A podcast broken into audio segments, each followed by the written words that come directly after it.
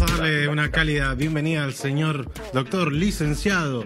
Licenciado en de todo, ¿no? Digamos. Con de todo. Con de todo, perfecto. Con de todo. Con de todo. El doctor Bondiola González, ¿cómo andas, Andy? Bien, una, un placer, divino, contento. ¿Se, te fueron los Eh, nervios? No, Se nota. no. Nah, no te preocupes, hace de cuenta que me estás hablando a mí. Ah, bueno, Pero que te escuchan un millón de personas. Ah, bueno, perfecto. Pensaba que era un poco menos, pero bueno, está bien. Si esa cantidad yo me la banco. Salimos para todo el mundo. Claro, ah, mira, pequeño gran detalle. Eso lo haber dicho antes. Pero Claro. bueno, sí, sí, acá estamos. Bien, Andy. Me- ya, ya la música me, me, me, me, me- me pone a tiro, te digo. Mira, me pidieron que busque una cortina de noticiosa, ¿viste? Lo que yo en- y eso es lo que me dio la mente. Agarré, busqué y dije, bueno, vamos a dar una columna noticiosa que tenga una cortina copada, ¿viste? Porque todas esas músicas que te aparecen en los canales de aire, ¿viste? Así muy acartonadas, conmigo conmigo no. Vos te vas a informar, Está te vas a perfecto. informar con onda, con Eh, eh, onda, papá. Exactamente. Bueno, el, el- el aire es suyo, doctor. Bueno, mira, yo te quiero hacer una pregunta. Eh, ¿Vos te acordás por casualidad de aquel 31 de diciembre del año 2019, en donde, por ejemplo, estabas con tu familia, con tus amigas, qué fue lo que pediste? ¿Te acordás solo. cuando, por ejemplo, aparecía aparecía tu tía con el Vitel Toné? En ese momento, ¿vos qué ibas a pensar que a esta altura del año, en el 2020, te ibas a encontrar con una situación de estas características? Mira, te querías recibir, mudarte a un lugar nuevo, Sí. comprarte un coche. Ay, Pues voy a llorar. no, mi ciela, eso no va a ser posible. Eh, estamos atravesando, según mi criterio, la noticia más importante de este siglo que estamos atravesando. Eh, porque vos me vas a hablar, y sí, acordate de las Torres Gemelas, y sí, acordate de todos los quilombos de guerra que han habido, Irán, China, Estados Unidos, etcétera, etcétera, pero esto, esto que está pasando ahora cumple con la regla de oro de la noticia, que es algo que nos atraviese de una manera brutal y absolutamente a todas las personas casi, como está pasando ahora en este momento con el mundo. Así que, mira, yo te digo una cosa, vamos a dar un enfoque eh, a lo nada salvaje. Vamos a tener que informarnos porque obviamente como personas nos corresponde esto, ¿no? El hecho de salir a la calle lo más informado posible. Pero lo vamos a dar con este tinte que nos permite este bello programa radial. Así que, mira, si no hay mucho que, que- que- que demorar, Sin mucho preparamos un informe como para, como para que sepamos todas las personas que nos están escuchando en este momento algunas perlitas que fuimos atravesando a lo largo de estos meses culpa de esta pandemia que nos arroja el COVID-19. Les conté que hemos tomado una decisión en el Gobierno Nacional, que es dictar un decreto de necesidad y urgencia. Por ese decreto, a toda la Argentina, a todos los argentinos, a todas las argentinas, a partir de las cero hora de mañana, deberán someterse al aislamiento social preventivo y obligatorio. Esto quiere decir que a partir de ese momento nadie puede moverse de su residencia. Todos tienen que quedarse en sus casas.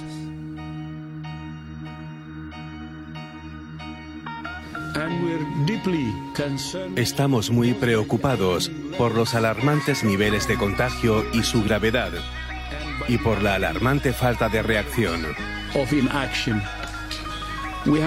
Hemos concluido que el COVID-19 es una pandemia. Esta palabra no debe ser tomada ni a la ligera ni irresponsablemente. Finalmente, la Organización Mundial de la Salud declaró la propagación del nuevo coronavirus como una pandemia. Esto después de que el número de casos afectados fuera de China se haya multiplicado por 13 en dos semanas y en ese periodo los países afectados se hayan triplicado. En Italia, las muertes y contagios por coronavirus siguen aumentando. En tan solo un mes, el número de fallecidos en la península superó a China, convirtiendo a este país en el primero en el mundo por decesos producto del COVID-19. El equipo médico en Madrid precisa de estadísticas. Sabe que España todavía no da abasto frente a la epidemia. Ha sido una semana mortífera para el país, que sigue a Italia en cuanto a casos mortales. La falta de equipos y personal médico agobia a los doctores y las enfermeras. Una gripecita. Así es como el presidente de Brasil, Jair Bolsonaro, ha calificado la pandemia de coronavirus que ya ha matado a cerca de 20.000 personas en el mundo. El mandatario criticó las medidas de protección adoptadas por algunos estados brasileños porque para él la prioridad es la economía. El presidente de Estados Unidos ha sugerido la posibilidad de tratar el coronavirus con una inyección de desinfectante o aplicando luz solar en el cuerpo humano para poder así vencer al COVID-19. El mandatario hacía estas afirmaciones después de que el director de la División de Tecnología y Ciencia del Departamento de Seguridad Nacional, Bill Bryan, realizara una exposición sobre las medidas para evitar la propagación del coronavirus, en la que ha señalado que el virus muere rápido cuando está expuesto a la luz solar. En la comparecencia de Donald Trump, los expertos científicos y sanitarios han criticado sus afirmaciones, considerar que son un mensaje irresponsable e inadecuado en términos sanitarios y explicaban que la noción de inyectar o ingerir cualquier tipo de producto de limpieza en el cuerpo es irresponsable y peligrosa. La cifra de muertos en el estado de Nueva York se ha duplicado en solo tres días. Los médicos están desbordados y alarmados por la rápida propagación del virus. Los hospitales están quedando sin medicinas. Algunos no tienen equipos protectores para el personal ni para los familiares que acuden al hospital. Escasean las medicinas, los equipos e incluso el oxígeno, que es fundamental para los pacientes con COVID-19. Polémica en el Reino Unido por la estrategia contra el virus, un contagio controlado. El gobierno de Boris Johnson evita medidas drásticas e intenta aumentar la inmunidad. La comunidad científica dividida sobre esta manera de luchar contra el patógeno. Boris Johnson está en cuidados intensivos por coronavirus. El primer ministro británico, enfermo desde hace 10 días, fue transferido a la unidad especializada el lunes, un día después de haber sido ingresado al hospital en Londres.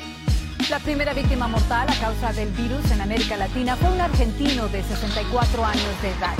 El hombre regresó a finales de febrero de un viaje a Europa y acudió esta semana al hospital con fiebre, tos y dolor de garganta, donde perdió la vida tres días más tarde. Contando al fallecido, son nueve los casos confirmados en Argentina y 67 en toda América Latina. Los cementerios de Guayaquil están desbordados. Las autoridades ordenaron cavar nuevas tumbas para sepultar a los fallecidos por coronavirus en la ciudad, epicentro de la pandemia en Ecuador. El gobierno anunció el domingo que retiró casi 800 cuerpos de personas que murieron en sus casas en las últimas semanas en Guayaquil, tras el colapso de los sistemas hospitalario y funerario. Doctor, como siempre, muchas gracias y seguimos día a día también eh, reiterando estos consejos que son necesarios porque, bueno, no estamos liberados del coronavirus ni de esta pandemia aún. ¿eh? No, Gustavo, mire, hay, hay, una vieja frase que se usa en la educación que dice eh, los que creen que la educación es cara, que prueben con la ignorancia. Yo diría que los que creen que la, que, que la cuarentena es, es, mala, que prueben con el coronavirus, con, la, con, con terapia intensiva y con la muerte. Es tremendo, es verdad.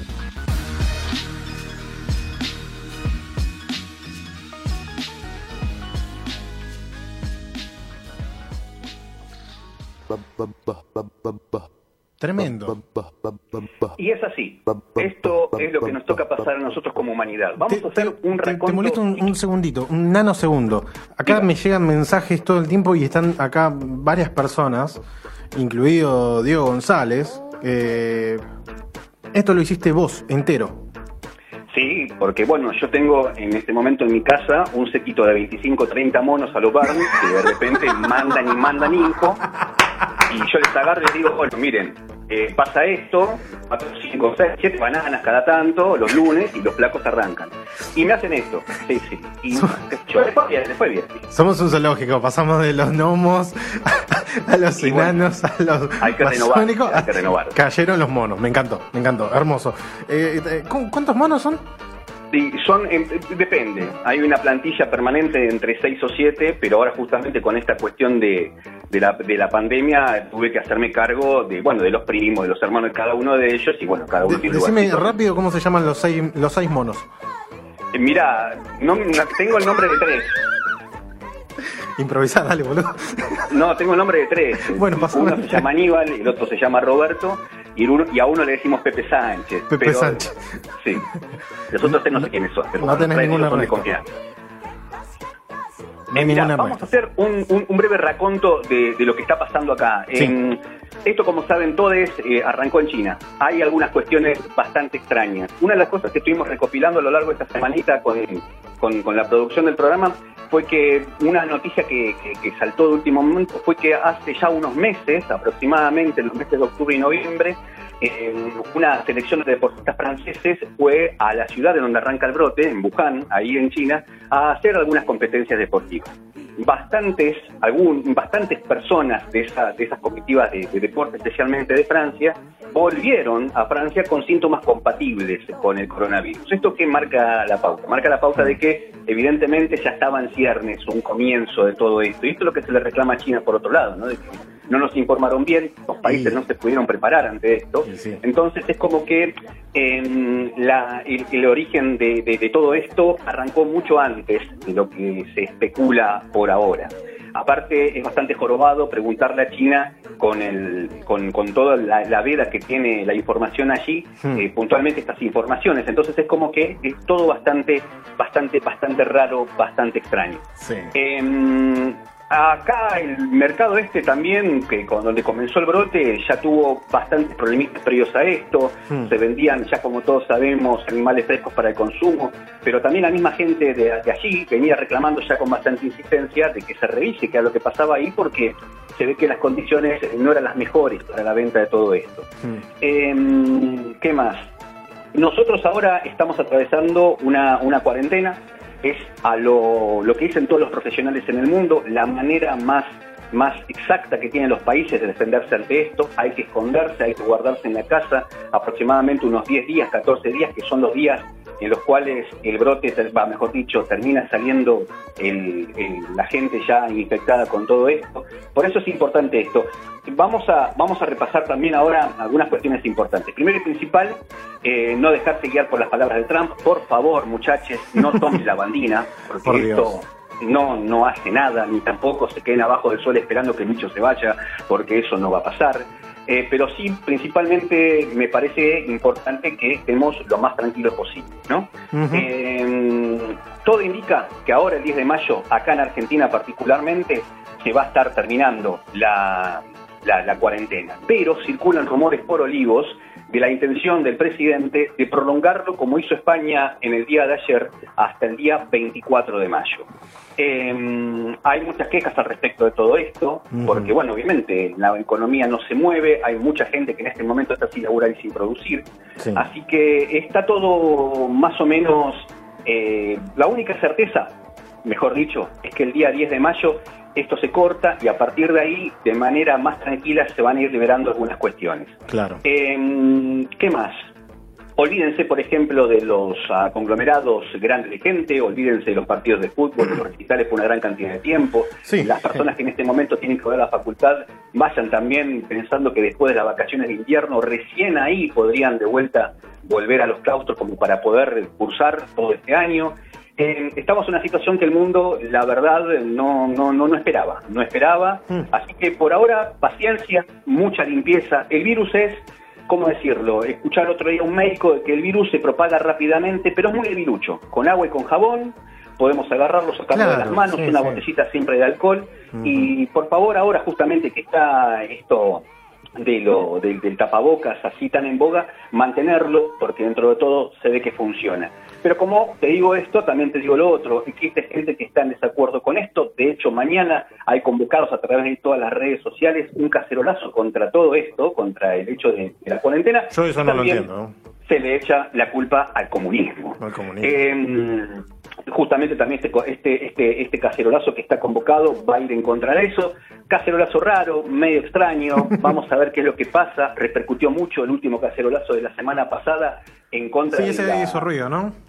Sí, eso llegó a Olivos, se escuchó con, con- bastante atención. El gobierno está en una cuerda floja tratando de convencer básicamente a todos los sectores de la política. Veremos qué es lo que pasa. Eh, pero primero y principal, lo importante, a no parañoquearse, a darle bolilla a lo que dicen los médicos, lo que son los profesionales. Tratemos entre todos nosotros de poder mantener las distancias, la Sí, higiene. totalmente. Y bueno, básicamente eso, mantener ese, eso es importantísimo porque acá, eh, económicamente hablando, todos los libros de economía dicen lo mismo. Una economía que se cae en algún momento u otro, más temprano que tarde, se termina levantando. Las vidas no. Así que Totalmente. por eso, qué sé yo, darle bolilla justamente a lo que dicen los profesionales como para poder mantenernos lo más estable posible y evitar lo más importante, evitar que la, la menor cantidad de gente fallezca, o sea, ir justamente detrás de ese objetivo. Así que nada. Impresionante, impresionante el informe. La verdad que estamos todos mirándonos No, de, de decirlo, favor. pero que lo parió, este muchacho trabajó incansablemente. No, por favor, gracias a Y los sí, monos. se, se nota, se nota, se nota. Gracias a ustedes, gracias a los oyentes que en este momento nos están escuchando. La semana que viene vamos a volver con más información. Nosotros en una, en una reunión de producción que tuvimos, yo les dije a Alex, que te dije, miren, yo no tengo muchas ganas de hablar de esto porque no quiero paranoiar a la gente, pero como decía al principio de la columna, nos encontramos inmersos en la noticia más importante de este siglo que estamos atravesando. No la podemos esquivar. Tratémosla, vale. pero brindemos la mayor tranquilidad posible como para que la gente se quede tranquila en la casa y que sepa básicamente eso, de que esto como llegó en algún momento se va a ir. Acá lo importante es esto, es aplanar la curva porque tenemos un sistema de salud que dentro de todo es bastante endeble y no queremos eso, no queremos justamente saturar las salas de emergencia con enfermos porque las personas que terminen cayendo en culpa de, de- de este virus tienen que recibir la mejor atención posible.